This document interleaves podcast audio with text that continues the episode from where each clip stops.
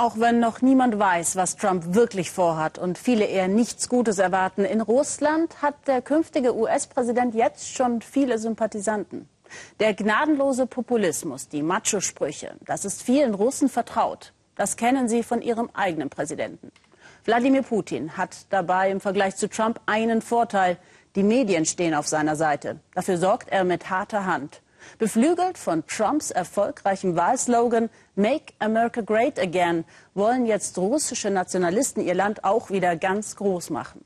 Ganz im Sinne Putins. Denn für die jungen Nationalisten kann das nur mit einem Anführer gelingen. Wladimir Putin natürlich. Birgit Firnig staunte bei ihrer Recherche, welch vielfältige Früchte die auf Hochtouren laufende Propagandamaschine des russischen Präsidenten trägt. Man könnte meinen, eine ganz normale Yoga-Klasse in St. Petersburg. Doch sie huldigen einem ganz besonderen Meister. Keinem Guru aus Indien, sondern ihrem Präsidenten Wladimir Putin. Seine Porträts strahlen Stärke aus, schwärmen die Yogaschüler. Und sie zeigen den Präsidenten von seiner emotionalen Seite, so der Yogalehrer und Künstler Andrei Sergenko. Ich fand es toll, dem Präsidenten so zum 60. Geburtstag zu gratulieren. Und alle haben darüber gesprochen. Und irgendwie habe ich gespürt, dass ich meinerseits wahrscheinlich Einfluss auf die politische Situation im Land habe. Mit diesem Bild, die Träne, fing alles an. 2012, als Putin nach der Wiederwahl zu Tränen gerührt war, erzählt Sergenko. Putin in allen Lebenslagen, längst eine Erfolgsserie. Ein Trend, mit dem er viel Geld macht. Er hofft, dass die Porträts eines Tages in jedem Büro in Russland hängen werden. Anstelle der üblichen langweiligen Fotos. Und auch in russischen Wohnzimmern im Fernsehen ist der Präsident omnipräsent. Putin ist längst zur Kultfigur geworden, findet der russische Autor Dmitri Gluchowski.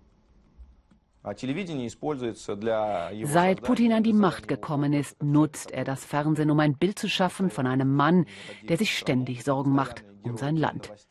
Er ist ständiger Held in den Fernsehnachrichten. Er ist überall, in allen Teilen Russlands, im Osten, im Westen, praktisch gleichzeitig.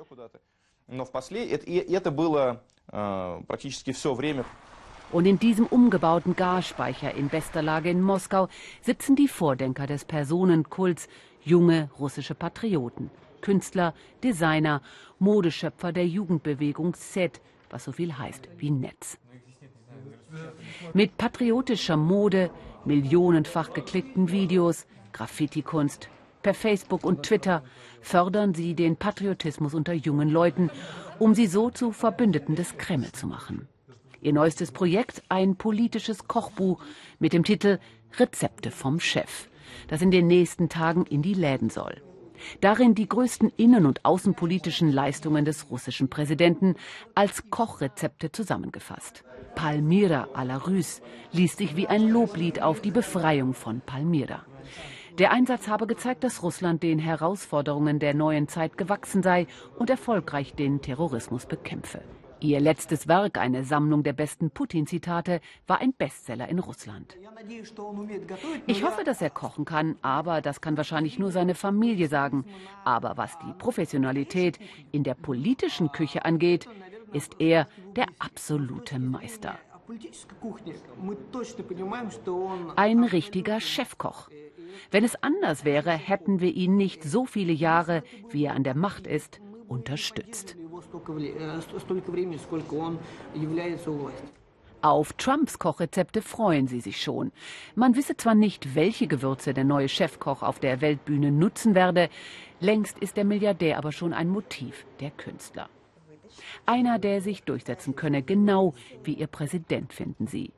In ihrem Manifest bezeichnen sie den russischen Präsidenten als metaphysische Vaterfigur.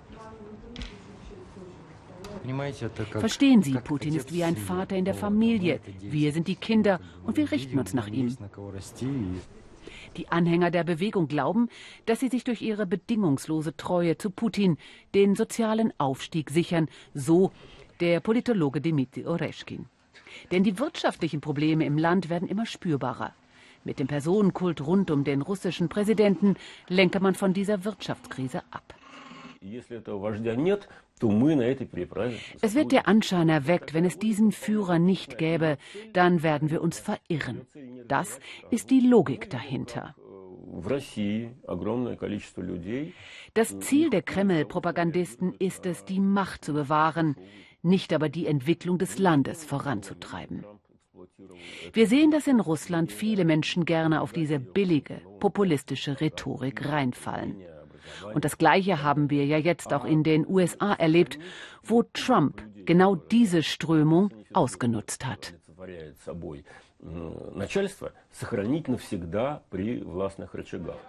In Russland hatten junge Patrioten wie die 23-jährige Maria Katasonova von der Nationalen Befreiungsbewegung für Trump sogar Wahlkampf gemacht. Sie versprechen sich vom hemdärmeligen Populisten, der die Demokratie auf den Kopf stellt, eine Annäherung zwischen Russland und Amerika. Trumps Sieg soll nur der Anfang sein. Das Bild wurde vor einem Jahr kreiert, bevor Trump seine Wahlkampagne angefangen hat. Putin, Le Pen und Trump werden als Politiker dargestellt, die der Welt zu einer neuen Weltordnung verhelfen werden. Vor kurzem haben wir uns mit Marion Le Pen getroffen. Das ist die Nichte von Marine Le Pen. Sie war schon mehrmals in Moskau und insgesamt versteht man sich. Sie hoffen auf eine nationalistische Zeitenwende, jetzt, wo Populisten im Aufwind sind.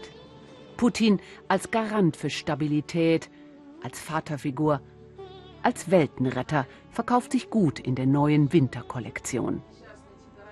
An zweiter Stelle das Modell Trump.